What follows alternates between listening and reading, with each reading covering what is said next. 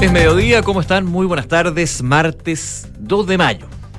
Cambiamos de mes, de semana y no es lunes, es martes. Aunque aún igual en la cabeza como que... El lunes. Se, pero mañana es miércoles. Mitad de semana. No, es maravilloso. No, si los fines de semana largos tienen puras ventajas. Puras cosas buenas. ¿Cómo Sí, estás, Nico? Bien tú. Bien, Sí, la única desventaja es cuando uno tiene como planeado cosas para el lunes, así como va, ah, la típico, Sí. cachito, y claro, después te das cuenta de que la semana es más corta. Pero nada, se puede todo. Y otra desventaja es que la próxima semana es larga. Es normal. Ah, sí, Eso, como que uno se acostumbra a tener estas dos semanas ahí con, con un día menos, ¿no? vamos, va- vamos en camino al desarrollo a trabajar cuatro.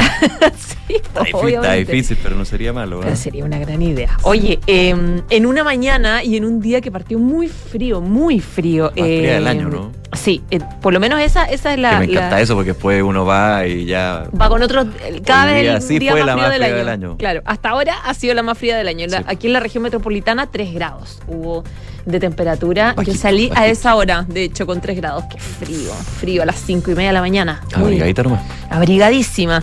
Y eh, en todo caso, para hoy se esperan cielos soleados y 20 grados la máxima en la región metropolitana, parecido eh, en eh, Valparaíso, que también va a tener bajas temperaturas, 15 grados. Allá siempre el, clima más marino, evidentemente que tiene más bajas temperaturas y cielos soleados eh, también. No hay atisbo de lluvia, por lo menos en la zona central. Es solo esta ola de bajas de temperaturas que van a durar durante...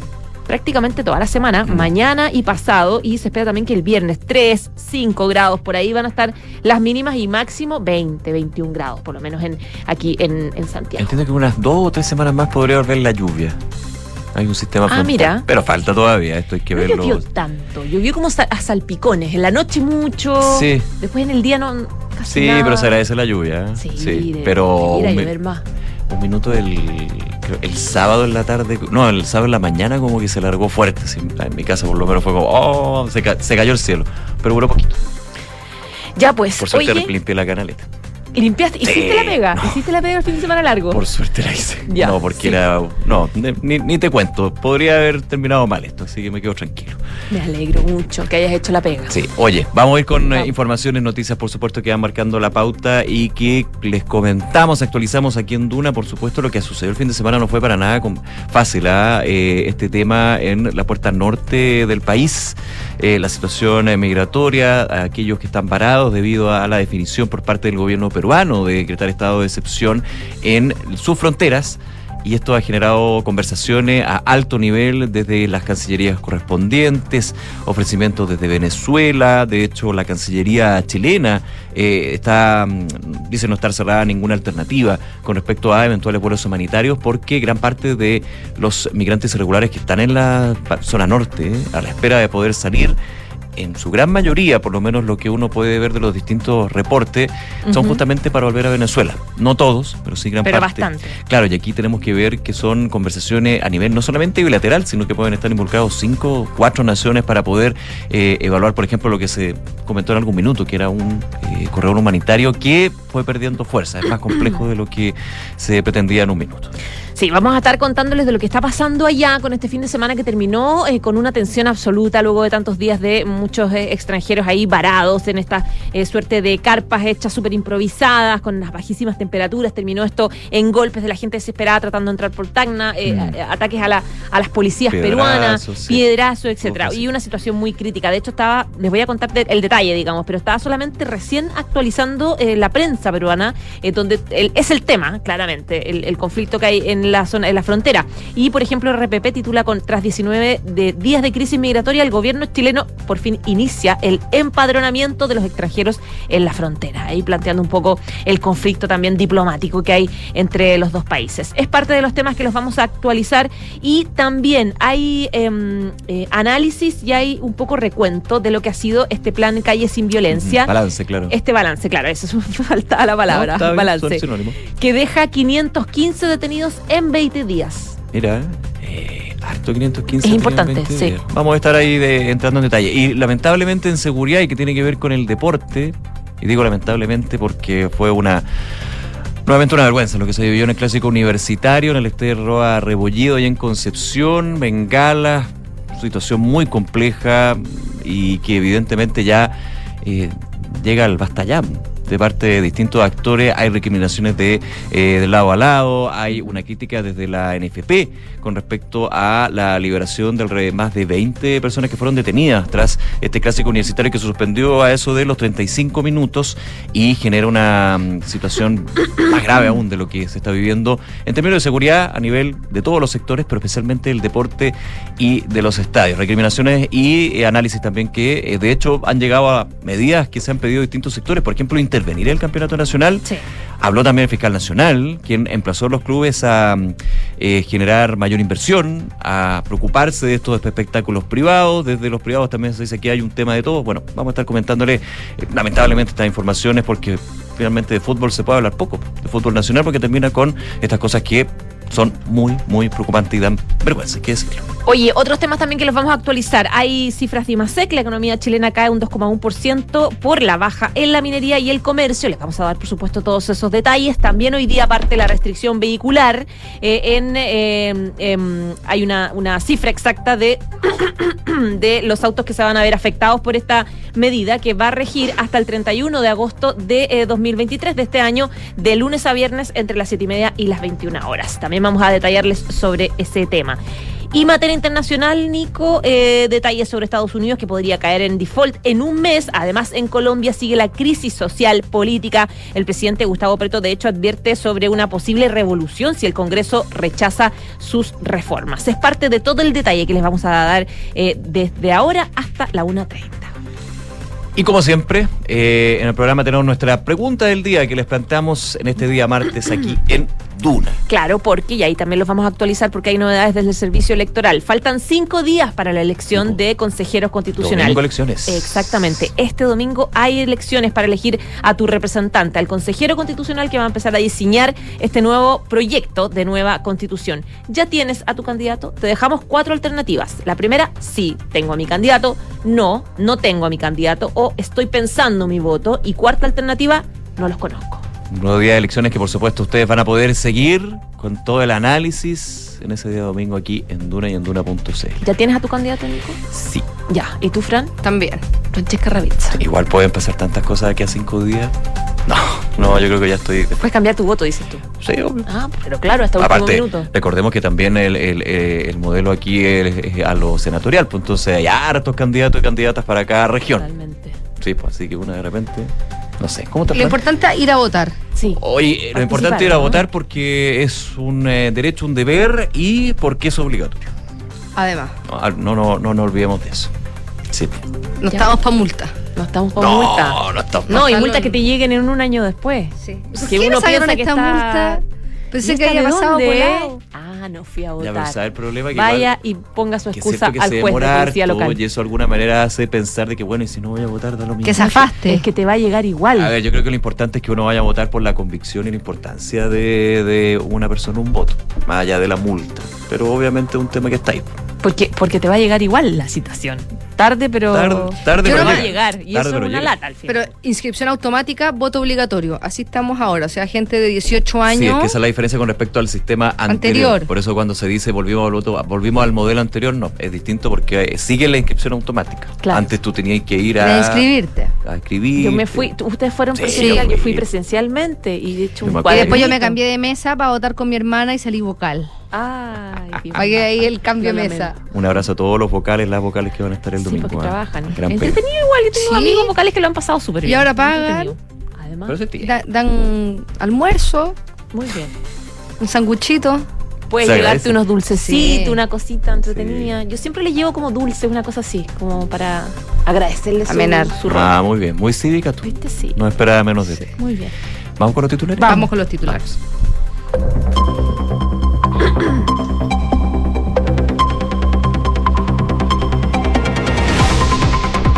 El indicador mensual de la actividad económica notó una contracción de un 2,1% en marzo ante el desplome de la minería y el comercio. Se trata de la mayor caída del IMASEC desde noviembre del año pasado, que además se ubicó en la parte pesimista de las proyecciones del mercado. En el marco del caso Sierra Bella, la alcaldesa Hasler afirmó que entregó de manera voluntaria su celular y cuentas bancarias. La jefa comunal precisó que la entrega de estos elementos ocurrió de manera posterior a la incautación de computadores que realizó la PDI el pasado 18 de abril.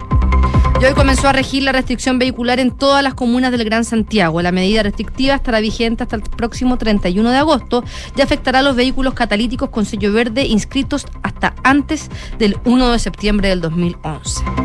Carabinero realizó el primer balance tras una semana de implementación del plan Calles sin Violencia que se ha implementado en 33 de las 46 comunas anunciadas por el gobierno. Hasta el momento se han hecho 27.000 controles preventivos y se han incautado 50 armas y 7 kilos de droga, junto con la detención de 515 personas, 38% de ellas con orden de detención vigente. El total de detenidos, 284 corresponden a la región metropolitana y el 6,4% son personas extranjeras. Gustavo Petro advirtió sobre la posibilidad de una revolución si el Congreso rechaza sus reformas. Con motivo del 1 de mayo, el presidente colombiano llamó a los ciudadanos a movilizarse en respaldo a las transformaciones profundas que propone su gobierno. La secretaria del Tesoro de Estados Unidos, Janet Yellen, advirtió que el país puede caer en default en tan solo un mes si no se toman las medidas adecuadas. En ese sentido, la secretaria de Estado aseguró que se debe aumentar el techo de la deuda para evitar el impago. Y de Inglaterra aseguran que Cristiano Ronaldo dejará al nacer de Arabia Saudita para regresar a Europa. De hecho, la prensa británica asegura que el portugués, portugués quiero decir, está buscando regresar al Real Madrid. Vamos a estar hablando de eso porque no necesariamente como jugador. Ah, sí. Así que ahí, Ah, ahí la dejo. ahí la dejo la pelotita. Ya, pues, lo hablamos de ahí. Ya, gracias, Fran. 12 de la tarde con 12 minutos. Y bueno, como les estábamos adelantando, vamos a contarles un poco, un poco recuento de lo que ha pasado el fin de semana a propósito de la crisis en el norte con eh, esta situación compleja en las fronteras entre Perú y Chile y la presencia de extranjeros que no han podido salir, en su mayoría de nacionalidad eh, venezolana, que no han podido salir del país, que van rumbo a Venezuela, tienen que pasar por Perú, pero al no tener sus documentos al día, finalmente están eh, varados, sin poder, sin poder desplazarse y seguir su camino.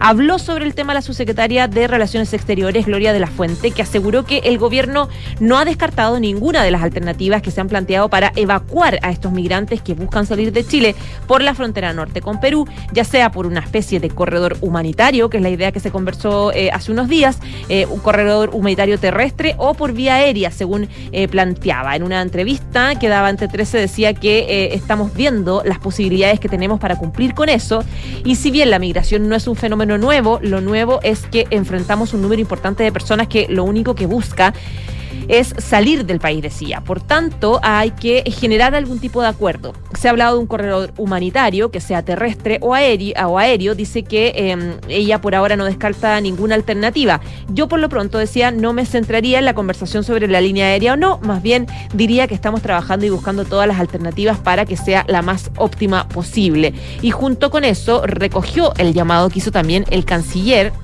eh, Iván Gil de Venezuela, que pedía respetar los derechos humanos también de los migrantes de esa nacionalidad. Ella planteaba que están preocupados de los derechos humanos, que hay suscritos acuerdos internacionales, hay tratados en esa materia que no se pueden pasar por encima y que han sido muy respetuosos por la misma razón, están coordinándolo con todas las agencias a nivel, en- a nivel regional. Sobre la posible creación de un corredor, de la fuente decía que no hay ninguna alternativa cerrada por ahora y la primera busca una situación de solución a la emergencia y la siguiente supone asumir que el problema de la migración requiere respuestas multilaterales. Finalmente, en cuanto a la tensión que se ha generado con Perú por esta situación, dice que están las mejores relaciones con la Cancillería peruana, que han seguido conversando durante todos estos días para poder eh, enfrentar la crisis y que si correspondía que a raíz de los dichos del alcalde de Tacna, eh, nosotros como país hiciéramos presente que no es aceptable la ofensa tampoco al presidente de la República. Pero eso, dice ella, no ha significado el corte de diálogo, el hecho de que hayan eh, planteado su reparo por lo- las formas. Dice, al revés, hemos seguido todos estos días muy comunicados, monitoreándonos con Perú y eh, tratando de solucionar, solucionar el tema en conjunto.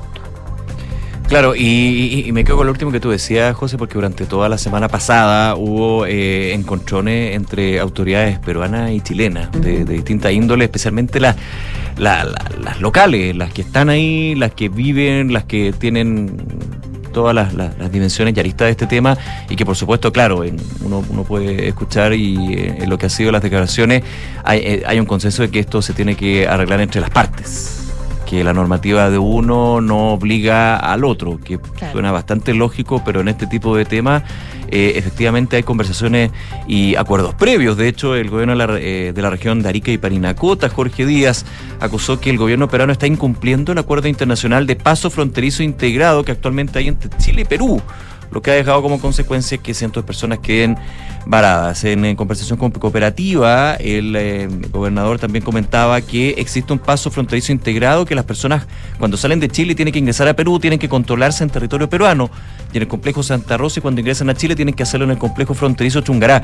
Lo que ha pasado, explica, eh, en este tiempo es que el gobierno peruano, eh, peruano, ha impedido que un grupo de personas acceda a la ventanilla de control migratorio chileno y peruano. Y ahí ese es justamente el tema, que de alguna manera hay acuerdos anteriores que, a juicio de la autoridad local, en este caso el gobernador de Arica, Jorge Díaz, no se estarían cumpliendo y eso es justamente uno de los problemas que genera esta situación. Escuchemos un poco lo que apuntaba durante la mañana el gobernador sobre este tema. Bueno, eh, nosotros creemos que el corredor humanitario, si no es la mejor solución, anda muy cerca, ¿no? Eh, no sé si tenemos otra que, que, permita hacerte un traslado eh, con, con, seguridad, con tranquilidad a quienes desean volver a su país. Eh, nos parece que nosotros, a nosotros nos parece que aquello es, la mejor opción. Ahora, se ha estado trabajando por las cancillerías de los países, por supuesto que se ha estado trabajando en aquello. Eh, estamos todos contentos en que efectivamente esta crisis migratoria que no ha sido generada por, ni por Chile ni por Perú, tiene que tener una respuesta también humanitaria. Ya, y cuando eh, hablamos de un corredor, eh, uno tiende a pensar que esto es, que salgan por tierra eh, o por aire. ¿Existe alguna posibilidad de esos vuelos especiales? Claro, estuvieron acá también en el en la frontera gente autoridades del Parlamento andino y, y, la que la que nosotros vemos más cercana muchas veces por costos tienen que ver con lo terrestre, pero pero además por la logística de lo que significa aterrizar aviones. Pero pero insisto, yo no veo eh, imposible que efectivamente eh, un traslado en avión sea sea imposible de realizar, al contrario, también también está en la mesa esa, esa opción.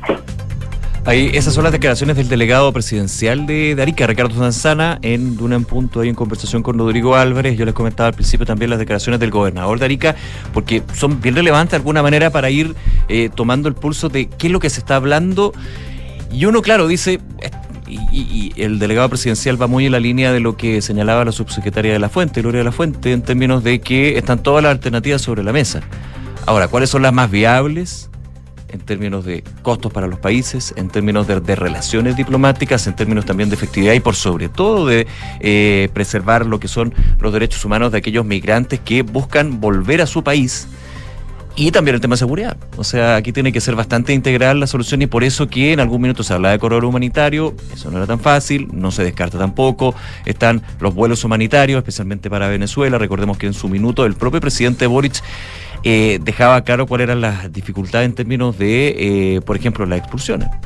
De, y, y, también la ministra toda en su minuto, los decretos de expulsiones que duraban, creo que 48 horas, y en esas 48 horas no se lograba liberar, entre comillas, el espacio aéreo para llegar a Venezuela. O también el tema de destinar recursos para esos vuelos. O sea, son temas bien complejos, eh, no hay ninguna única alternativa, única solución, pero hay que buscar aquella que eh, contemple una medida efectiva que preserve lo que son los derechos humanos, pero por sobre todo también en términos de seguridad y las relaciones diplomáticas, entendiendo que aquí está Perú, Chile, Bolivia, Venezuela, entre otros. La entrevista completa también al delegado presidencial de Arica con todo el contexto de lo que se vive ahí en la zona norte del país, se la pueden revisar en duna.cl.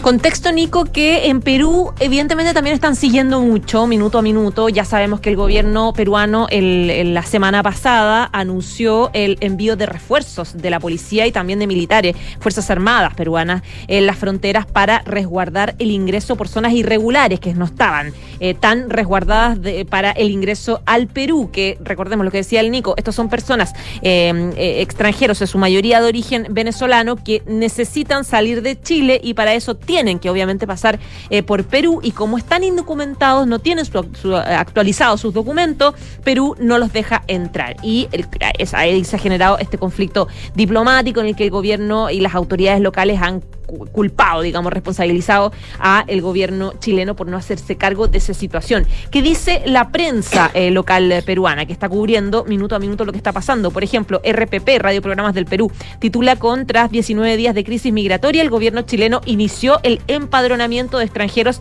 en la frontera. De momento se conoce que la población migrante ha crecido y ha logrado superar la cifra de 300 personas que están a la espera de un vuelo humanitario. Es lo que titula. Por ejemplo, el diario La República del Perú. Chile empadronará a migrantes en situación irregular que se encuentran varados todavía en la frontera del Perú. Cientos de migrantes indocumentados, la mayoría provenientes de Venezuela, permanecen a la espera de una solución y eh, claro, destaca que está eh, ahí, eh, se encuentran en la frontera, en la cuarta comisaría de Chacayuta, al norte de Arica y a 30 kilómetros al sur de Tacna. Y esta medida, la idea de empadronar, a juicio la interpretación de Perú, solucionaría la situación de cientos ciudadanos que todavía no logran tener papeles formales para que Perú les abra las puertas. Es parte también de la negociación y las conversaciones que está teniendo en este minuto ambas cancillerías. Ya lo explicaba la ministra, la ministra Gloria de la Fuente, precisamente sobre este mismo la subsecretaria, perdón, eh, sobre el mismo tema. Y también el comercio de Perú, el diario El Comercio, eh, habla y describe eh, cuáles son todas las trabas diplomáticas que están a esta hora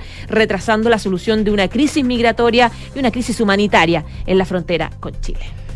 12 de la tarde con 22 minutos, por supuesto seguimos todo el día muy atentos a las tratativas, las conversaciones que se dan sobre esta crisis migratoria en la zona norte del país y en la frontera con los países vecinos. Vamos a otro tema, hay balance del plan Calle sin Violencia, recordemos que comenzó a operar el día mm, lunes de la semana pasada en la comuna de Santiago, está contemplando más de 40 comunas en eh, una primera instancia y desde el 10 al 30 de abril se han realizado, según los datos de carabineros en este plan Calle sin Violencia, 27.024 controles preventivos. Se han cursado 1.027 infracciones, incautados 50 armas y decomisados 7,66 kilos de droga. Y en términos de detenciones, se han dado 515 en 20 días menor 515 detenciones. Son 197 por orden de detención vigente, que de hecho uno de los puntos que destacaba el propio fiscal nacional sobre lo que era uno de los objetivos del plan Calle sin Violencia.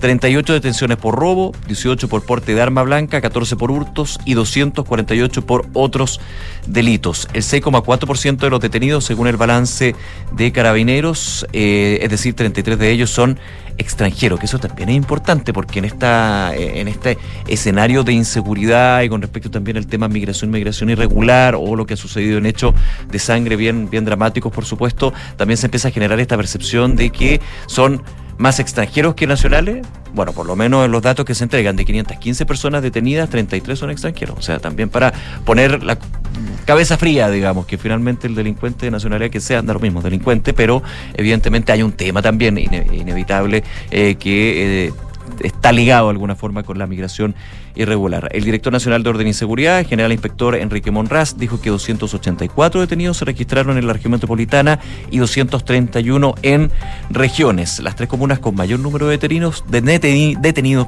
fueron Santiago, La Pintana y Puente Alto. En regiones, la comuna con mayor cantidad de detenidos fue Arica. 12 del día, 24 minutos. Y tú hacías, bueno, un balance de este plan Calle sin Violencia ya eh, en este primer comienzo que está teniendo este programa.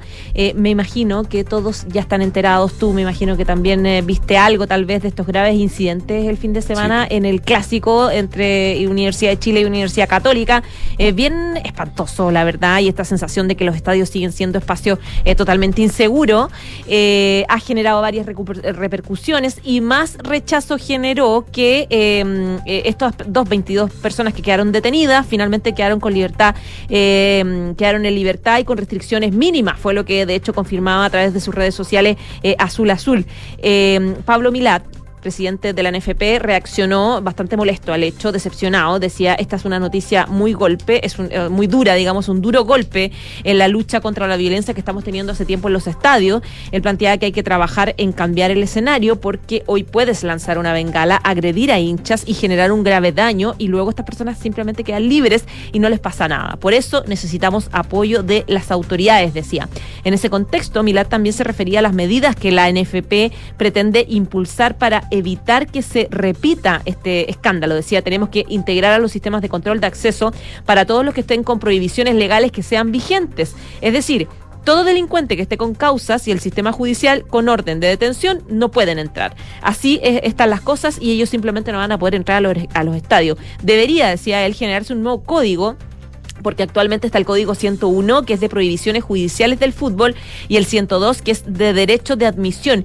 Así se puede agregar es este que va enfocado a las personas buscadas o con temas pendientes que tengan con la justicia y con la autoridad. Decía Milad eh, a un día ya de este violento clásico que termina eh, con la suspensión finalmente del partido. Claro, ese es un punto, pero hay varios también, pues aquí está. Y, no es solamente, claro, lo hecho más grave, el último fue en el clásico universitario, en Concepción. Pero todos los fines de semana en partidos que se califican de alto riesgo terminas con esto. Y ya no te sorprende, y ese es el gran problema. Uy, se suspendió los 35 minutos, ¿qué? Tiraron bengala. Ah, y es, no se puede normalizar, a eso voy. La pregunta es cómo entran las bengalas, cómo entran los fuegos artificiales, cómo eh, al hincha, al verdadero hincha, cuando va al estadio, cualquier estadio, lo revisan completo. Sí. Pero igual estos tipos entran con las bengalas. Hay todo un tema de mafia, hay todo un tema de grupo, yo lo sé. O sea, no es como eh, llegar aquí con la varita mágica, pero evidentemente hay un tema que es responsabilidad de varios, pero en primera instancia, aunque duela, del organizador del evento, del organizador del evento. O sea, aquí los clubes, el club local, el que finalmente eh, es el organizador de evento que le va a redituar, que va a tener ganancias por eso también. Ahora, es difícil, pero cuando uno ve, por ejemplo, lo que es la seguridad privada en los estadios, por ejemplo, ahí hay un problema. Ahora, Juan Tagle, el presidente Cruzado ayer decía, y lo ha dicho varias veces, que vuelva Carabineros a los estadios. Recordemos por qué de a poco se fue sacando a Carabineros de los estadios, porque se generaban crescas entre las barras bravas y carabineros que terminaban con situaciones muy complejas. Yo no digo que haya estado bien o mal sacarlo, eso es el análisis que tendrán que hacer las autoridades, pero recordemos por qué también, por qué también pasó eso. Eh, fíjate que eh, han habido reacciones, de hecho hay reuniones en La Moneda. Eh, entre el subsecretario del Interior Manuel Monsalve, la encargada de Estadio Seguro, el ministro de Deporte Jaime Pizarro sobre este tema en particular. puede que hayan anuncios, puede que no, pero de todas maneras que haya un, un parelé y, y, que finalmente todos los involucrados en este tema eh, puedan llegar a, a consenso y medidas que sean efectivas. De hecho, se habla con mucha fuerza de intervenir y suspender el campeonato nacional hasta que esto deje de pasar. Imagínate lo que significa eso. Eh, hay también declaraciones del fiscal nacional, Ángel Valencia, se refirió a la violencia en los estadios y emplazó a los clubes de fútbol y las sociedades anónimas detrás de ellos a tomar medidas para enfrentar estos hechos de eh, esta naturaleza. En Radio ADN, eh, Ángel Valencia decía, lo que se necesita es que haya una mayor inversión en tecnología en los estadios, que hayan cámaras con reconocimiento facial, que los clubes se animen a poner sanciones severas a los organizadores de los espectáculos que no son capaces de exigir la responsabilidad.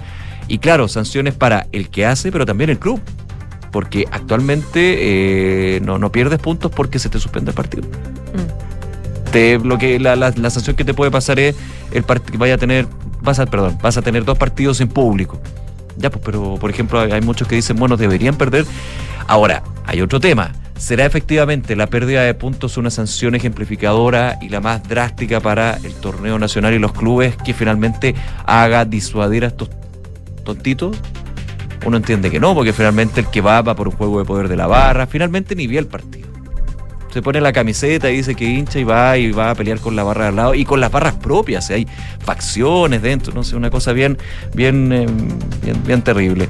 El hecho que las personas, decía el fiscal nacional, queden en libertad no se refiere a la gravedad de los hechos, esto es porque los 22 que quedaron en libertad, sino que se refiere a la gravedad de los hechos que se le pudieron atribuir a las personas que fueron detenidas.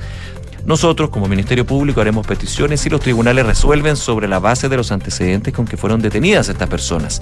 Al interior del estadio fue un porcentaje muy mínimo respecto al total de detenidos y nosotros trabajamos sobre la base de eso. Eh, además, el fiscal nacional dijo y calificó de reduccionista la mirada de acotar este tipo de eventos deportivos solo espectáculos pagados y organizados con fines de lucro y que por lo tanto el Estado no debería destinar recursos para garantizar la seguridad en esas actividades. Porque también entendiendo de que hay límites establecidos.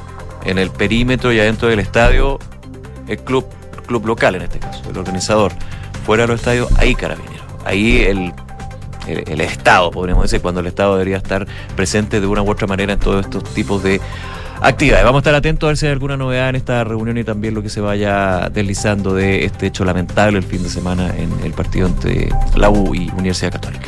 12 del día, 30 minutos. Nos vamos a la pausa, pero antes, como siempre, los invitamos a que participen en nuestra pregunta del día. A cinco días de la elección para el consejero constitucional, ¿ya tienes a tu candidato hasta ahora? De los que están participando en Twitter, en arroba Radio Duda, eh, dicen el 72,4%, sí, ya tengo a mi candidato, mientras que el 13,8% no, no lo tengo. Vota con nosotros. Pausa, ya regresamos con más de Ahora en Duna. Enfrentar el cambio climático es tarea de todos. Duna, por un futuro más sostenible. Un proyecto de innovación realizado por Acción Energía permitirá predecir y evitar las roturas de los aerogeneradores gracias a la utilización de inteligencia artificial, alargando la vida útil de estos activos. El proyecto denominado Brainy ya se está testeando en varios parques eólicos de la compañía en Galicia, en España, en donde los aerogeneradores han sido sensorizados para analizar la vibración, ruido y temperatura. A través de esta tecnología, Acciona Energía logrará aumentar la producción eléctrica de sus parques eólicos, haciendo posible adelantarse a las averías, aprovechando los días sin viento para realizar las reparaciones que estos requieran. Acciona, expertos en el desarrollo de infraestructuras para descarbonizar el planeta. Hola, mi amor. Hola, hola, ¿cómo estás? Bien, o sea, más o menos. Acabo de colgar con el taller y el auto lo tienen la otra semana. Chuta, ¿y qué vamos a hacer para el turno del colegio mañana? ¡El turno! Tranquila, manéjate con Quinto. ¿Quinto? Sí, Quinto, una app donde eliges el Toyota híbrido que quieras y lo usas por el tiempo que necesitas. En tu caso, una RAP 4, para que te quepan todos los niños. Grande Quinto. Descubre nuestros nuevos puntos de retiro y conoce todos nuestros modelos híbridos descargando la app Quinto Share. Quinto, Hablemos de tendencias, de vivir en comunidad y disfrutar los espacios comunes de tu edificio. Esto es Inmobiliaria Hexacón y su proyecto Casa Bustamante, con departamentos estudio, uno y dos dormitorios. Un edificio de estilo industrial y con espacios exclusivos para su comunidad, como gimnasio, cowork, salón gourmet, quincho, terraza y vistas panorámicas. Vive como tú quieres vivir. Conocen más en www.exacon.cl. ¿Qué es innovar para ti? En Anglo American creemos que innovar en minería es cambiar para mejorar, es desafiar los límites para desarrollar nuevas soluciones que mejoren la vida de todos. Y lo hacemos desde la minería, siendo pioneros en el desarrollo del hidrógeno verde, utilizando electricidad 100% renovable en todas nuestras operaciones, fomentando la diversidad al interior de nuestros equipos o adquiriendo agua desalinizada para compartirla con las comunidades vecinas. Anglo American, desde la innovación, lo cambiamos todo. Conoce más en chile.angloamerican.com. ¿Aún no sabes por quién votar en las elecciones del domingo 7 de mayo? El match constituyente de la tercera ha vuelto para ayudarte. Entra a latercera.com, responde el cuestionario y descubre con qué candidato o candidata a consejero constitucional tienes más afinidad. Encuentra tu match constituyente. La tercera, más que un diario. Somos GTD y sabemos que cada empresa, sin importar su tamaño, tiene múltiples necesidades. Por eso, diseñamos soluciones que se adapten a sus desafíos y, por sobre todo, que nos permitan poner nuestra tecnología al servicio de cada una de sus metas. En GTD, creemos en las empresas y las acompañamos día a día, porque en el camino hacia el éxito vamos juntos. GTD. Hacemos que la tecnología simplifique tu vida. Universidad de Tarapacá, 41 años comprometidos con la calidad. Está en el séptimo lugar del ranking Shimago de investigación en Chile con una alta productividad científica. El 93% de sus académicos tiene posgrado y el 54% grado de doctor. Está entre las 10 mejores de Chile en calidad académica según el ranking La Tercera que pasa. Te damos la bienvenida a al Jardín Japonés del Parque Metropolitano de Santiago. Te esperamos de martes a domingo de 9 a 18 horas. Sorpréndete con su arquitectura, disfruta el sonido del agua caer desde sus distintos cauces, mira la ciudad con otros ojos y ten un momento único para ti. Vive Ciudad en Parque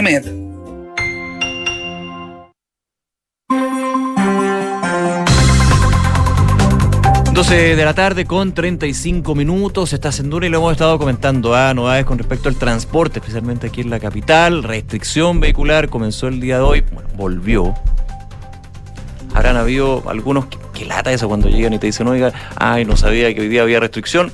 Bueno, multita, parte. Parte, Pero hay bueno, que estar enterado. Eh, eh, eh, es el plan de, de- de- de gestión de episodios críticos, la, la- la situación medioambiental que se vive aquí en la región metropolitana, varios temas que vamos a estar comentando y otros con respecto al transporte. Exactamente. Parte hoy día la restricción en el Gran Santiago que va a terminar el 31 de agosto y se aplica para vehículos con y sin sello verde. Y es una medida que va a comenzar desde las 7 y media de la mañana hasta las 9 de la noche, de lunes a viernes, excepto festivos, y une el perímetro de la provincia de Santiago más Puente Alto y San Bernardo. Queremos hablar sobre este tema y sobre los objetivos. Y tenemos en línea ya al ministro de Transporte, Juan Carlos Muñoz. ¿Cómo está, ministro? Buenas tardes. Buenas tardes, eh, María José. Hola, Nicolás. Hola, ministro, ¿cómo está? Muy bien, gracias. ¿Cómo va el balance? Cuéntenos. Bueno, esta es una medida que los, los eh, santiaguinos ya conocemos, eh, que viene en el invierno, producto de que nuestra cuenca tiene esta inversión térmica que hace que la contaminación durante el invierno cueste que salga eh, y que es causante de tantos problemas de salud y el 40% de las emisiones del, material particulado, ¿no es cierto?, viene del- del sector transporte y por eso es que tenemos esta restricción vehicular que apunta a los vehículos que más contaminan, que son los vehículos eh, más antiguos, en este caso se- la restricción vehicular se plantea de aquellos del 2011 hacia atrás y los, las motocicletas de 2010 hacia atrás. Eh, es una restricción que eh, va desde las siete y media de la mañana hasta las 9 de la noche y que eh, este año hemos hecho una pequeña innovación en que en vez de ser solamente el anillo, el anillo Américo Espucio como era tradicionalmente, hemos agrandado para poder incorporar también toda la provincia de Santiago, más Puente Alto y San Bernardo, entendiendo que los problemas de salud son importantes eh, y que eh, la ciudad ha ido creciendo y por lo tanto tenemos un montón de viajes que ocurren fuera del anillo y contaminan lo mismo. Porque Por no se es que- circunscribía solamente el anillo Américo Vespucio, o sea, finalmente es. bastante más amplio eh, lo que es necesario en términos de congestión, de descongestión y de descontaminación. Así es. Son 200.000 los, los automóviles más o menos que están sujetos a esto, de, de un parque de 2 millones. Por lo tanto, cada, cada día con restricción es como 40.000 los que no pueden circular. Y esta es una política que ha tenido bastante éxito. O sea, si uno mira para atrás, eh, la cantidad de alertas o de emergencias que teníamos 10, 15 años atrás, hoy día estamos como en la mitad de lo que teníamos entonces. Lo que te habla de que hemos podido como eh, como plan, ¿verdad? Que incorpora otras medidas, también industria, también, la ¿verdad? La quema de- todo eso eh, nos ha permitido ir mejorando las condiciones atmosféricas, que es una buena noticia. Ministro, de eso le quería preguntar, porque eh, usted explicaba en una entrevista que en realidad esta medida apunta a los autos que son más contaminantes que existen y Sí. que transitan por la ciudad, que son 200.000 de los 2 millones que están dando vuelta toda la semana por, por Santiago. ¿Es suficiente pensando esa proporcionalidad de, de- de diferencia, digamos, entre 200.000 y 2 millones, que son los totales que están recorriendo? Bueno, nosotros lo, lo que estamos haciendo es eh, tocar los vehículos con que, que generan más emisiones Eh, y dependiendo y dependiendo de si las, las condiciones atmosféricas se ponen más graves, uno pasa a alerta, preemergencia, emergencia eh, y en esos casos son más los vehículos que se tocan. En el fondo uno trata de tener una medida que sea gradual, que sea proporcional al problema que estamos enfrentando. Eh, esto es de lunes a viernes independiente si ayer llovió o no llovió, ¿no es cierto? Por ejemplo. Pero son las mismas medidas las que, las que aplicamos, pero en caso de que las condiciones atmosféricas empiecen a em- a empeorar, entonces nosotros empezamos a sumar más elementos a, a, a poder procurar de que esto sea cada vez mejor. Y, y ahí, eh, por ejemplo, eh, incluso pueden entrar lo- los vehículos eh, que son más modernos en el caso de que estemos en una situación de emergencia. Claro, que tengan Euro 5, eso Sí, no, no- no, no- Porque finalmente emisiones tienen igual, lo que pasa es que es menor, obviamente, que estos 200.000 que van del 2000 del 2011 hacia, hacia atrás. No solo eso, Álvaro, sino también que parte importante de las emisiones que vienen, de- no de las emisiones, del material particulado que nos complica en días de, de emergencia y que vienen del sector transporte, vienen a veces por el material que se levanta producto de la circulación, o sea, los vehículos cuando circulan, claro, eh, y por lo tanto ahí, claro, cualquier tipo de vehículo contamina de la misma forma. Ministro, eh, en este sentido, ¿cuál es la, la- la- proyección que se tiene sobre este este mm, este plan de, de gestión de episodios críticos que ya se anunciaba con las novedades también y eh, de alguna manera la mirada que tienen para, para este invierno, para lo que va a durar? Acá el foco está puesto, yo- eh, eh, es bueno también levantar la mirada, ¿no es cierto? Está esta, esta parte que es la parte como más restrictiva de los vehículos con, con mayor antigüedad, en que lo que uno busca es por un lado eh, bajar la emisión de los que más contaminan y también ir fomentando medidas que vayan renovando nuestro parque vehicular. Eh, y ese esfuerzo también lo estamos haciendo en otros ámbitos de- del parque vehicular de, de Santiago, por ejemplo, estamos avanzando fuertemente en ir modernizando los buses. Eh, hoy día ya estamos llegando a los 1.700 buses eléctricos que eh, nos pone como la ciudad fuera de China con más buses eléctricos del mundo y eso es bien impresionante. Estamos avanzando también en la modernización de, eh, de otros buses de, de la ciudad hacia Euro 6. Eh, se están poniendo algunos incentivos para que la gente empiece a tomar y adquirir vehículos eléctricos. Es decir, estamos tratando de mirar esto en, en distintos ámbitos. Por un lado, en la parte como más de fomentar eh, la modernización de, lo- de los vehículos, fomentar el uso del transporte público. Sí, que ese es un punto que siempre se habla de esto, ¿ah? que eh, fomentar el uso del transporte público, pero sabemos que el transporte público capitalino tiene, tiene problemas, digamos, que han obligado, no sé si obligado, pero han motivado finalmente a tener este parque vehicular de dos millones de, de vehículos. Yo creo- yo creo que en parte, nuestro- no solamente por eso, por, por echarle la culpa al, al transporte público. obviamente. Son muchas cosas. Yo, nuestro, nuestro transporte público yo creo que es, bastante mejor de lo que a veces se, se reporta. Sí, sí. Hoy día tenemos un metro que está en los 140 kilómetros, que se sigue extendiendo, que te da confiabilidad. Eh, más encima hoy día tenemos un poco menos de demanda de la que teníamos antes y por lo tanto los trenes no están tan repletos como estuvieron. Eh, vamos aumentando la mejora, la mejora de los buses. Es decir, yo creo que hay muchos elementos que hacen que uno debiese estar más, más orgulloso de lo que a veces estamos respecto al transporte público de la ciudad. Y, para qué te digo cuando uno levanta la mirada y mira regiones que miran el transporte público de Santiago con, con envidia. Ministro, quería cambiarlo de tema, llevarlo a las elecciones de este domingo, que son obligatorias, y desde donde todavía no hay claridad respecto a si el transporte va a ser gratuito o no. Que esta es la clásica de todas las elecciones. Sí. ¿Por, por qué no lo han sí. anunciado ustedes? ¿Lo, de- lo va a anunciar el presidente? Sí, se- se- va- vamos a hacer un anuncio que va a ir en línea, probablemente algo que hemos hecho en otras ocasiones. Acá transmitir de que nuestro propósito como ministerio es que el transporte público opere de la mejor forma posible. De hecho, las últimas elecciones fue una buena noticia, el que el transporte público no fue noticia, ¿no es cierto? Sí. En comparación de lo que habíamos tenido en años anteriores, en que el transpor- la, la carencia de transporte público incluso se, se acusaba como una fuente como de querer intencionar, intencionar Susceptibilidad electoral, me acuerdo. Exactamente. Y se van, a, se van a ampliar, me imagino que la, la presencia, va, a- eso, se va a reforzar la presencia de, de buses y de Sí. metro. O sea, hay varias cosas. Por, una, por un lado, el que el servicio electoral eh, eh, asigne eh, puestos de lugares de votación que están más cerca del domicilio, aunque tenemos algunos problemas, ¿no es cierto?, pero menores. La mayoría hemos sido localizados en, en locales de votación bastante cercanos al domicilio, eso ayuda un montón.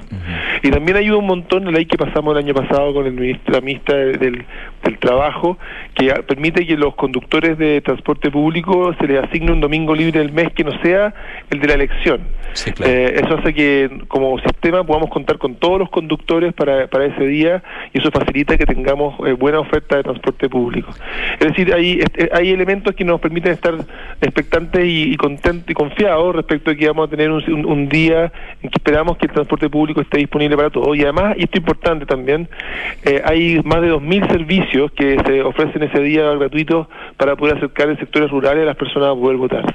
Eh, eso también es relevante. Claro, y, y, como te decía, eh, ministro, va a ser bien interesante hacer esa... Todas las elecciones hemos tenido tantas elecciones seguidas, digamos, pero cada una tiene una, una novedad o un punto también a analizar que va más allá de la elección misma y tiene que ver con el en la gran mayoría de los casos, no todos, porque ahí obviamente hay un, hay un tema a mejorar, eh, a todos nos toca votar cerca de donde vivimos, de nuestro domicilio, y eso evidentemente va a ser interesante analizar si tuvo un impacto, por, por ejemplo, no solamente en el uso del transporte, sino también en el- los tráficos, en las calles, los tacos que se generan clásicos en una elección. En una de esas.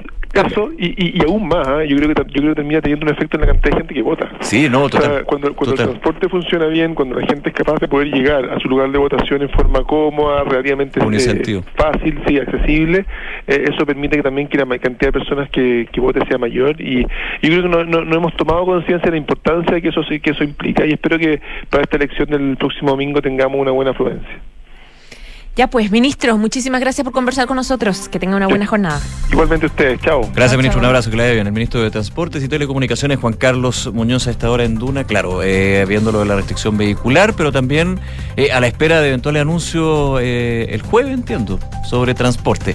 Que el clásico, la clásica demanda de todos los sectores de transporte gratuito. Ay, un- finalmente se hace, se hace, pero claro. pero no se hace completo porque hay un tema de un costo financiero para el Estado, para que Privados todo el- involucrados. Sí, pues contratos, no, no- no es tan fácil, pero siempre se dan alternativas, se dan opciones. Bueno, y ahora también con esa novedad de que por la georreferenciación, en la gran mayoría de los casos, no todos, eh, te queda más cerca de tu casa. Y Claro. muchas veces te puedes ir caminando, mucho más rico. 12 de la tarde con 45 minutos. Hablamos de deportes. Francesca Ravizza. Pero de deporte. Sí, hablemos de. Es que sí, pues, de hecho, ya, ya hablamos La del hablamos. superclásico. Sí, hablamos de lo Es que escapó del deporte mismo, Sí, pero, pero, lo, pero Es que lo empaña, llevamos, por lo lo menos. Desde que yo trabajo en esta radio, que ya muchos años, ya, muchos años así ya no, le- no le coloqué, pero mm, siempre hablamos de que la violencia se tomó el fútbol chileno y la situación ahora está desatada. De hecho, hasta ahora hay una Pero ahora está reunión. bastante, o sea, ya están reunidas las y autoridades- casi se normaliza. Sí, están reunidas las autoridades de la moneda hasta ahora y sin ir más lejos, más allá de lo que pasó en el clásico universitario, que les digo que eh, cada sanción grave que cometa el club organizador son mil UTM. Son cerca de 36 millones de pesos. No se ha llegado. Por todavía, sanción. No se ha llegado, pero no se ha llegado todavía una sanción más fuerte y potente, como dicen varios, de la pérdida de puntos. Perdi- Ahora, el tema es, ¿es la medida más efectiva? Yo lo planteaba porque estos estos tontitos que están ahí con las bengalas muchas 63 veces no millones, disculpa, no 63, 36, ya, 63 millones. Muchas veces no están ni ahí con... Están ni ahí. O sea, se empiezan a tirar una bengala a tu mismo arco cuando están ganando, cuando están perdiendo, cuando está partiendo el partido, no tiene Oye. ninguna lógica de lo ilógico que puede ser el acto en sí. Una vez yo fui, esta, esta, esta es una situación que pasa ya hace más de una década. Sí, claro. Yo estaba una vez, en una, una historia personal, escuchando la radio y dije- diciendo que han entradas para este partido, no me acuerdo si era Copa Sudamericana, Copa Libertadores, de un equipo del que eh, somos hinchas con mi familia y fuimos a San Carlos de a ver y dijimos, ya, nuestro equipo, el que, el que nosotros hinchamos, es un equipo chico, así que seguramente mm, no va, no va a haber mucho público, compremos galería nomás, total era lo que quedaba, no sé qué. Fuimos a la galería impresionante como nadie de las personas que estaban en la, en la galería, o muy pocas, estaban mirando el partido de fútbol. Estaban preocupados de gritar, de pelear, de...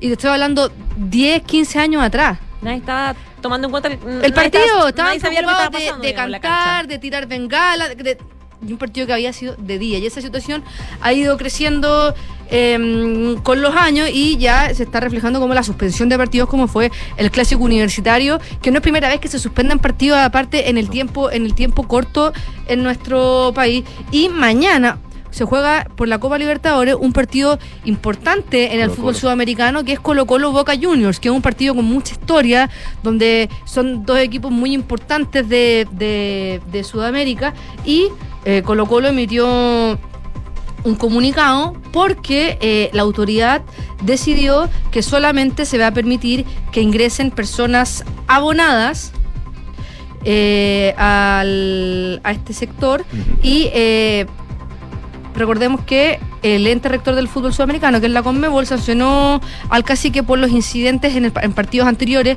y en el partido anterior y se va a cerrar los sectores de Arica y Lautaro y tienen que pagar una multa que asciende a los 95 mil dólares. Pero además, las autoridades chilenas redujeron más el aforo que había ya eh, cerrado la Conmebol por eh, mal comportamiento de los hinchas y además se, cerraron los sectores de Galvarino y Caupolicán, por lo que las personas que compraron su entrada para estos sectores no van a poder ser reorganizadas en el estadio. No está claro O sea, no si pueden ir. no pueden ir, si les van a devolver la plata de esa entrada o, Lo, lo- o- lo mínimo, digamos. o, eh, si, pero si tú estás abonado Bueno, claro, no se te devuelve. no, no, no, no se te devuelve.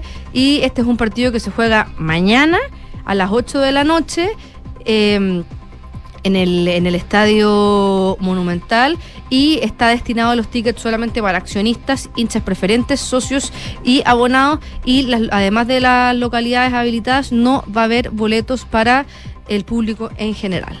Y uno puede decir, bueno, a lo mejor el hincha Colo Colo dice, mejor jugar sin público que hincha boca, pero fome, porque esa no es la gracia del fútbol. O sea, no deberíamos llegar a eso. Debería estar el estadio lleno como lo vemos en otros países del mundo, donde es bonito, donde ver a los hinchas cantar, hacer barra, a los, los jugadores. y Pero hay quedó- que tener clara la realidad en la que estamos también. Sí. Pero no por eso justificarla y aceptarla y decir, bueno, esto es lo que tenemos, démosle. No. Oye, ¿saben los precios de la entrada? A ver. Rapanui A, B, D y E, 65 mil pesos. Ya. Océano, 35 mil. Cordillera, 18 mil. Tucapel y Magallanes, 9 mil pesos. Son caras las entradas. Son caras. Así que vamos a ver qué pasa. Hoy día también hay un partido de, por Copa Libertadores entre Ñublense y Aucas a las 6 de la tarde. Un Ñublense que si bien no ha logrado ganar ningún partido, está haciendo un gran papel para, para mm, lo que va en esta Copa Libertadores y hoy día van por su primera victoria. Otros partidos importantes, interesantes.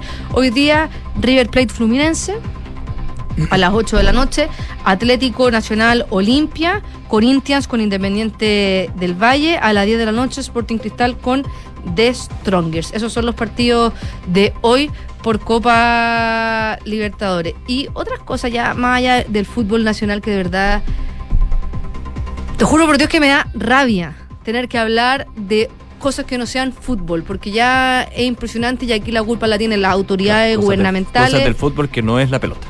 Los clubes, la NFP y también Estadio Seguro que eh, no ha dado el ancho. O sea, hace tiempo. mucho, respeto. mucho tiempo y no, y no es y no es el gobierno de turno, sino que han sido todos los gobiernos. Hay una cosa sistémica. Una- Lo que pasa es que ahora es más evidente aún. Claro, y la gente está pidiendo carabineros en los estadios.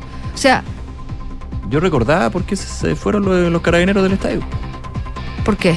Porque finalmente terminaban peleando con estos tontitos. Claro, y aparte no hay carabineros. No lo o digo sea, por los carab- Aparte, claro, también tenéis que tener un contingente de carabineros que estaban mirando hacia, hacia los, los que les terminaban tirando cosas. estamos con el plan calle sin violencia. Bueno, sí, pues lo- y más encima sumar carabineros a los estadios, no hay, no hay, no hay contingente policial. Y ya con el contingente policial que está fuera del estadio para partidos de alta convocatoria o alto riesgo también, como se dice. No alto riesgo, pero Sí. partidos de este tipo.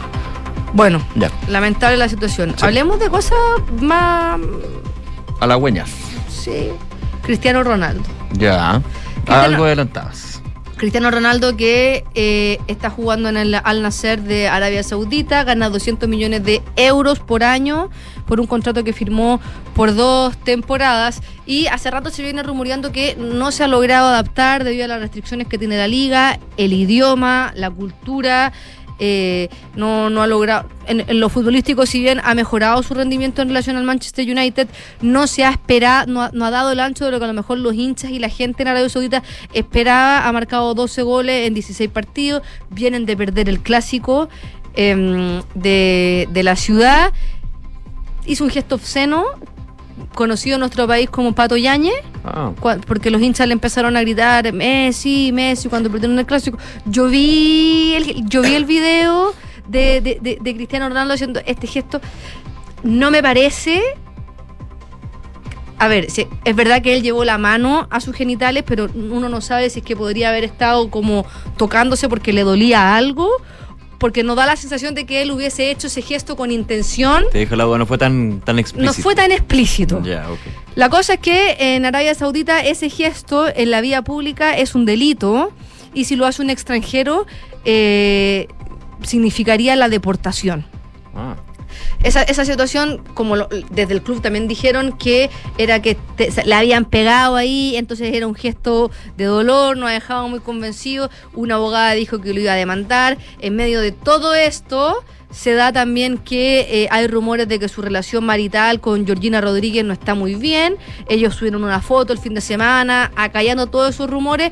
Desde Inglaterra y desde España dicen que Cristiano Ronaldo, como no se ha logrado adaptar, estaría pensando poner un término anticipado a su contrato y le gustaría volver a Europa a jugar, ya que eh, no encontrado, que si no- sin ir más lejos, Cristiano Ronaldo desde que dejó el Real Madrid empezó a decaer su rendimiento, o sea, se fue a la Juventus, no, no fue su mejor rendimiento. Después se fue al Manchester United, sabemos cómo le fue. Por un tema físico. Puede ser por un tema físico, tiene 38 años, puede ser un tema anímico. No, no lo sabemos. Desde España se están, están agarrando una frase que dijo Florentino Pérez, donde las puertas para Cristiano Ronaldo siempre van a estar abiertas. ¿Será que Cristiano Ronaldo podría llegar como jugador al Real Madrid? ¿O algún equipo europeo? ¿Qué equipo europeo, siendo, pensando con eh, el sentido de la billetera y la proyección de un club? Por muy Cristiano Ronaldo que sea, tú contratarías con un sueldo seguramente a tu jugador más caro de 38 años que está en el final de tu carrera cuando a lo mejor puede invertir en dos o tres canteranos eh, haciendo una proyección de club y ese es el problema en el que se encuentra que te, que te esa inversión que te la vale, sí. Publicidad en venta de la camiseta de Cristiano como pasó con Messi en el PSG con Messi en el PSG que tú dices ya, oye, pero gastar todo esto, bueno, pero finalmente cuánto se te, cuánto es el retorno. Claro. Hay que pensarlo también con la billetera. La cosa es que Cristiano Ronaldo también tiene una personalidad que, por lo que hemos sabido de la gente que sigue y que reportea a los clubes donde juega Cristiano Ronaldo, tiene una personalidad complicada. Es difícil para un entrenador dirigir a Cristiano Ronaldo, armar equipos porque tienen que funcionar eh, en torno a él. Y lo cierto es que no hay ningún club que eh, lo quiera tener como jugador. De hecho, cuando quería dejar el Manchester United, antes de irse al nacer, él estaba buscando un club que jugara Champions. Se ofreció y ningún y prefirieron a otros delanteros sobre Cristiano Ronaldo. Es por eso que se especula que eh, a Cristiano Ronaldo devolverlo al Real Madrid podrían ofrecerle un cargo como embajador del club o formar parte del organigrama deportivo, pero esto significaría No el retiro de Cristiano Sí, Ronaldo o del sea, fútbol. Definitivamente. Y no sé si Cristiano Ronaldo tiene pensado el retiro tan a corto plazo. Con 38 años, que si bien es una edad ya avanzada para un futbolista, eh, generalmente los arqueros siguen jugando de esta manera eh, a un nivel. Zlatan Ibrahimovic, que cada vez juega menos, tiene más de 40 años y también está en gran condición física, pero también ha decaído su rendimiento. Esa es la situación de Cristiano Ronaldo por ahora. Lo cierto es que todo indica que no va a terminar los dos años de contrato en Al Nacer, que fue muy criticado también, ¿se acuerdan? Mm. Cuando, cuando se fue al Al Nacer. Claro que se fue solamente por los billetes, cuando todavía podía hacer más. Pero es decisión del jugador finalmente y Pero qué mala, qué mala forma de terminar una carrera tan grandiosa, con balones de oro, Champions. Pero es que yo creo que todavía tiene la chance de. de Last Dance. No sé. No sé. El último baile. No sé, vamos a ver qué pasa, Vamos a ver. vamos a ver si decide irse al Real Madrid o si... Yo creo que en España es difícil que Cristiano Ronaldo juegue en otro equipo que no sea el Real Madrid. No, es que cerrar en un equipo que siempre va a estar. con cari- que va a ver con cariño, digamos. Sí.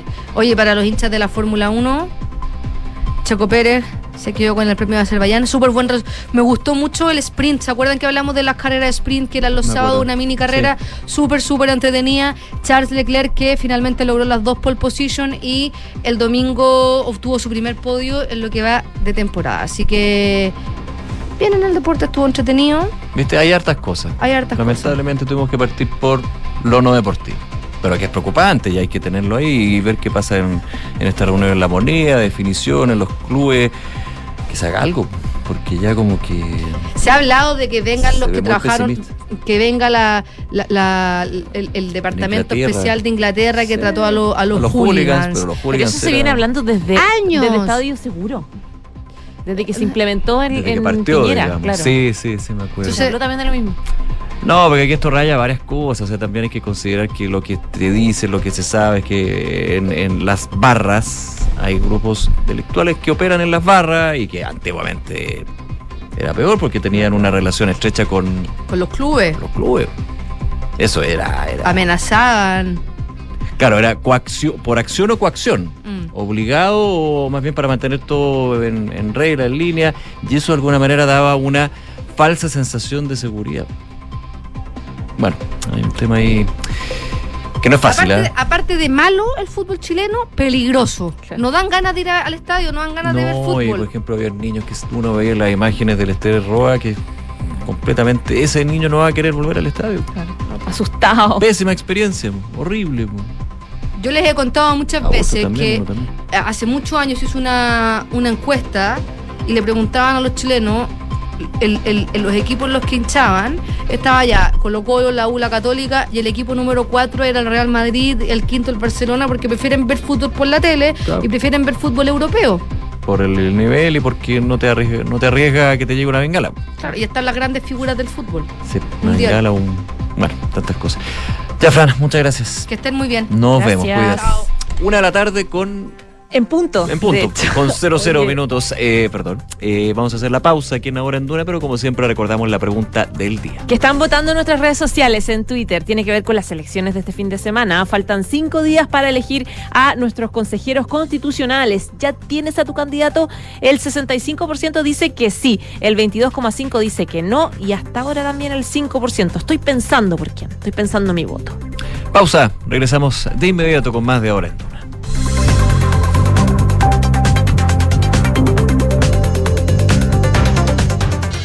En Credicorp Capital nos centramos en ser aliados estratégicos de nuestros clientes para cumplir sus objetivos con nuestro portafolio de inversiones de carácter global. Siente la confianza invaluable de contar con asesores financieros que le agreguen valor a tus decisiones. Conoce más sobre nosotros en credicorpcapital.com.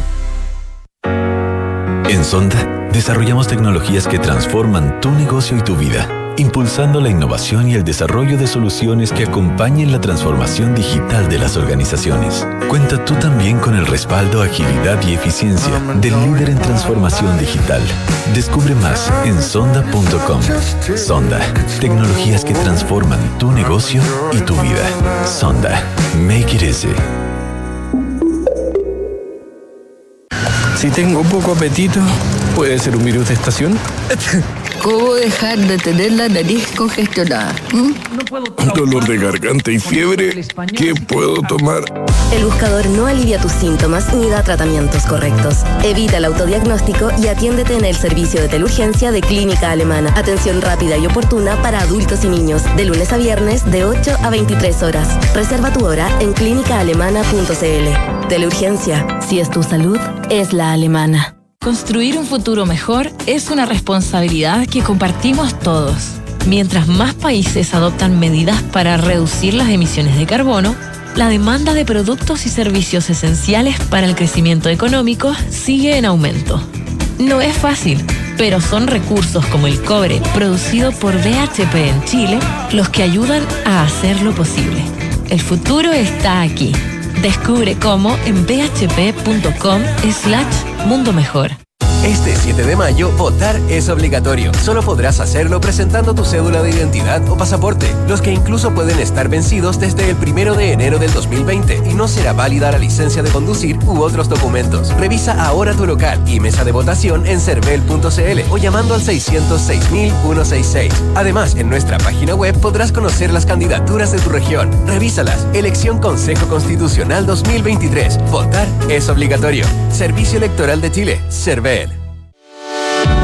Con Talana, la más completa plataforma digital de recursos humanos, ahorras tiempo y costos. Gestiona la información laboral de tus colaboradores, firma digitalmente, calcula remuneraciones y encuentra al talento ideal para tu empresa, directo desde la app más descargada y mejor valorada para la gestión de personas. Únete a las miles de empresas que ya han digitalizado su área de recursos humanos con Talana. Conoce más en talana.com.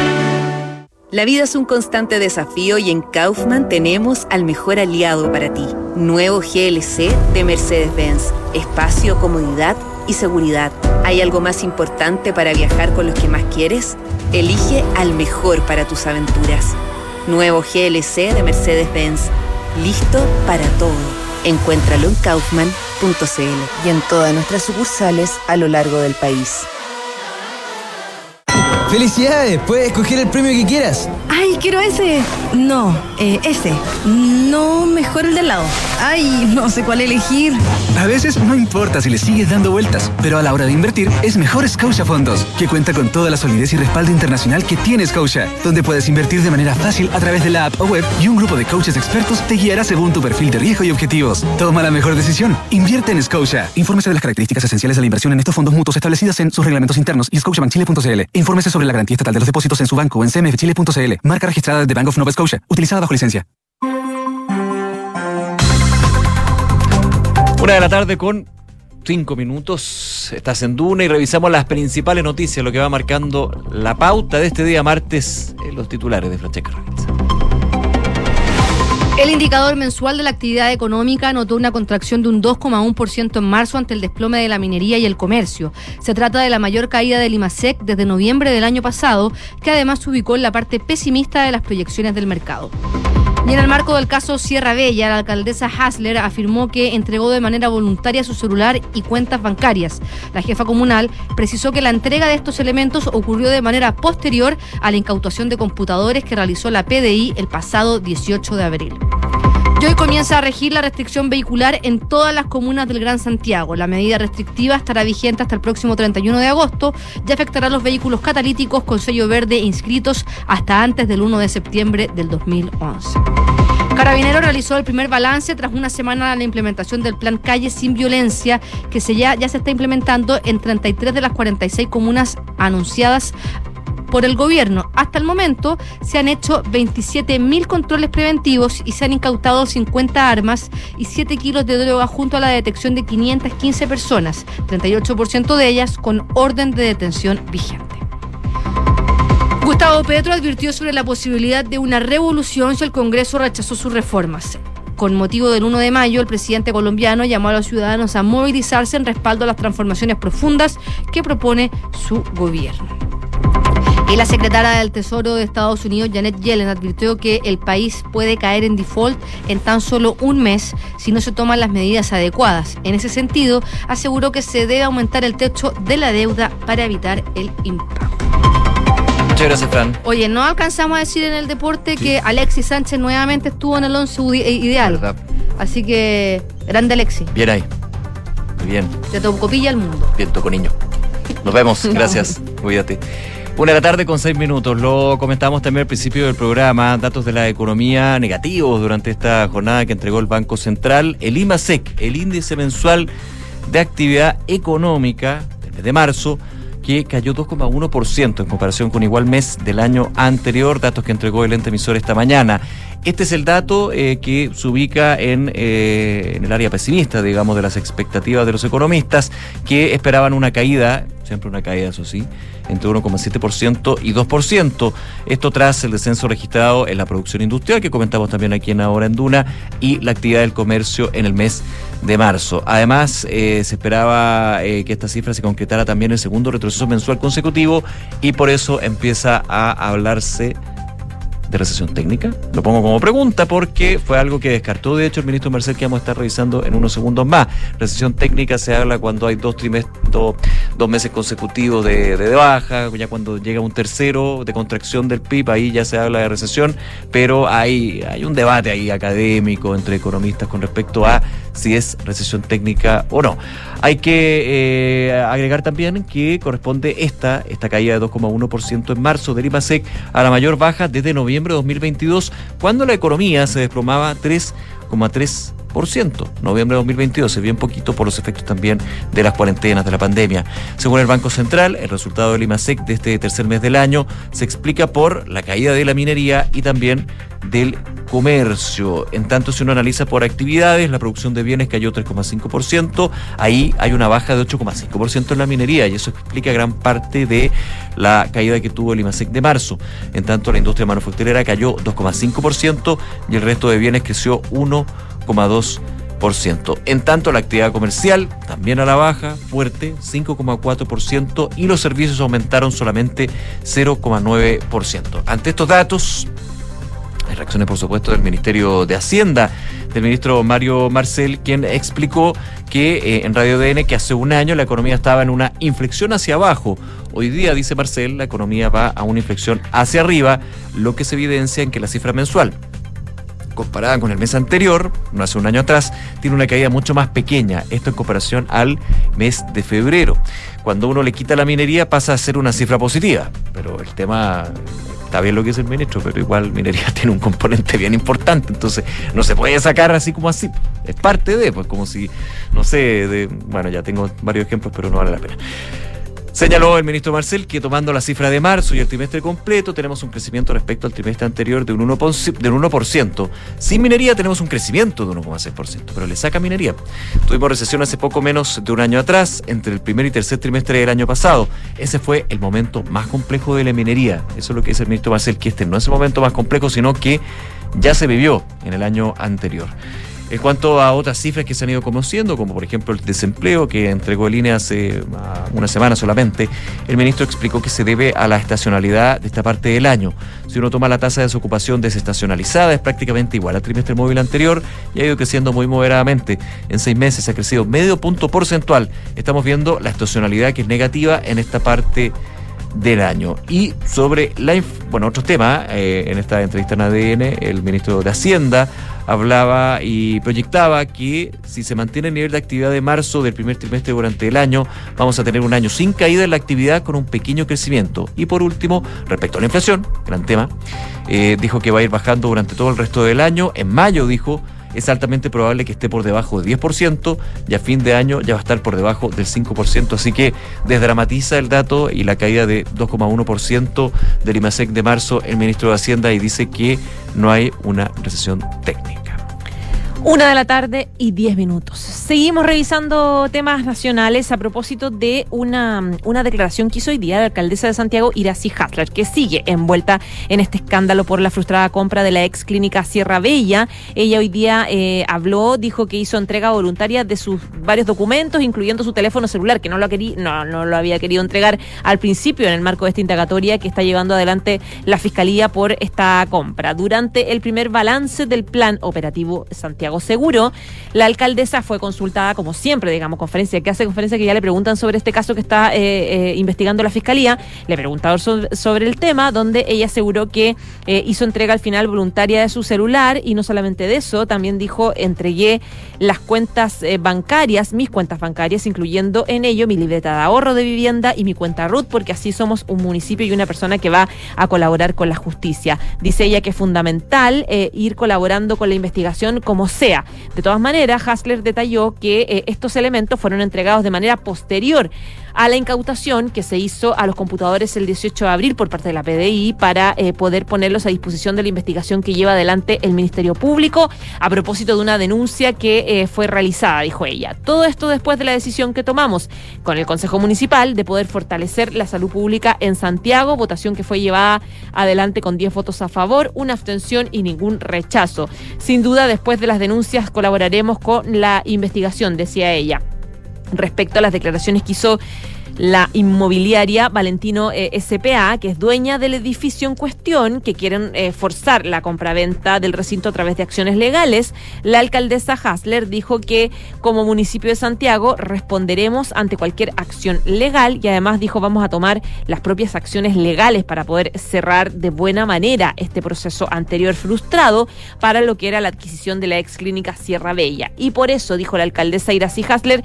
estamos trabajando rigurosamente en todas las acciones legales para resguardar los intereses municipales. Recordemos que además de esta investigación que está llevando adelante por parte de la Fiscalía, también eh, existió este lapidario informe de Contraloría cuestionando todo el proceso de compra y advirtiendo también que el costo en el que se iba a comprar esta clínica era cuatro veces el, costo del mercado, razón por la cual la Contraloría fue muy clara respecto a eh, la instrucción em, de paralizar esta compra que finalmente se frustra de manera definitiva.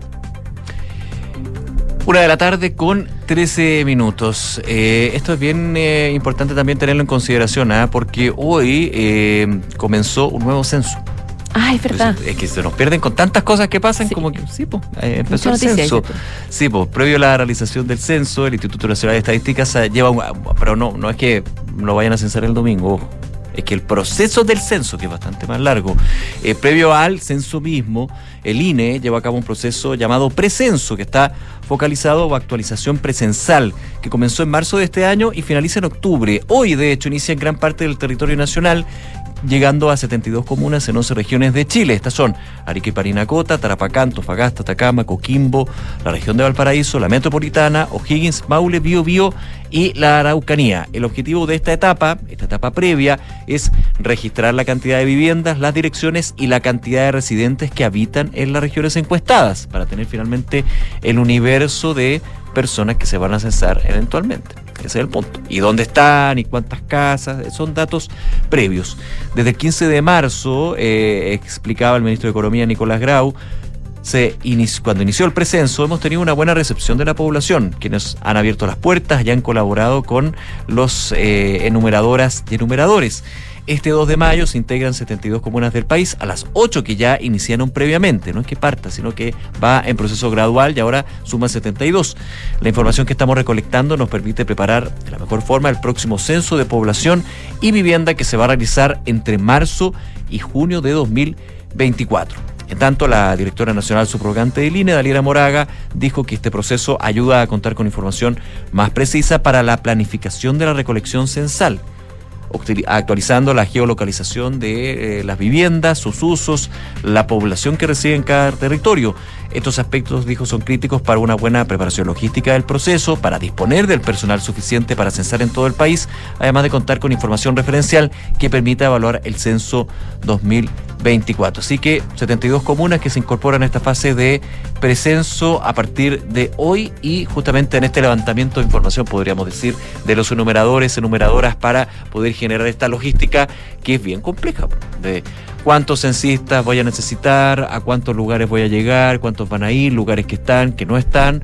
Han pasado varios años también. Entonces, y recordemos que la gracia del censo, José, no es solamente llegar a la gran respuesta de cuántos chilenos y chilenas somos, que es la más atractiva, digamos, sino poder más complejidad. Más complejidad, más información y que esto se pueda utilizar en políticas públicas efectivas, que muchas veces criticamos que las políticas públicas no son aterrizadas. Bueno, es que se necesita primero saber hacia quiénes van y hacia dónde están y quiénes son los que en su minuto van a poder afectar esas políticas de buena manera.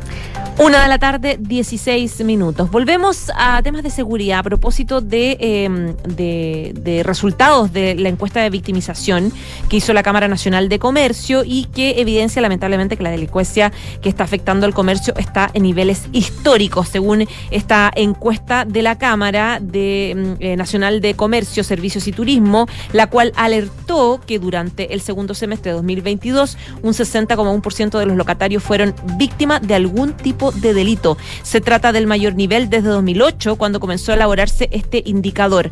En detalle, las ciudades con mayor nivel de victimización durante el segundo semestre del año pasado eh, fueron em, Temuco, Valparaíso, Viña del Mar, Concepción, Talcahuano. Además, se presenta un incremento de los promedios de victimización pre y post pandemia, en la que las ciudades eh, en la que, claro, las ciudades estudiadas destacan por sobre las del norte con un alza del 50%. Ricardo Mehues, que es presidente de la, la, CNC, dijo que los resultados de esta encuesta dan cuenta del aumento de la victimización, es una realidad evidente y sostenida, pero que lo más preocupante dijo que el alza está generalizada, es decir, que la victimización dejó de ser un problema que ya está localizado en Santiago, en Santiago Centro o en una ciudad puntual, sino que ya está eh, afectando de manera masiva a todo el país, a distintas ciudades. El gran retail también ha sido el más golpeado, tiene una tasa de 86,1% eh, y las alzas significativas en otros minoristas y hoteles, en restaurantes, alcanza una tasa de victimización del 59,8% dentro de los restaurantes, un 59,1% respectivamente.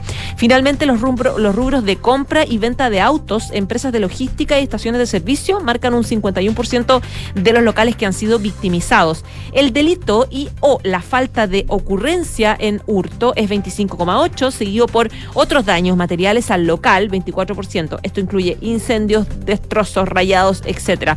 Le siguen el hurto hormiga con un 23% y el eh, accesorio de vehículos comerciales con un 14%. Eh, por eso el gran ah, eh, retail ha sufrido un 85% en hurto y en hurto hormiga, que ya está casi el 90%.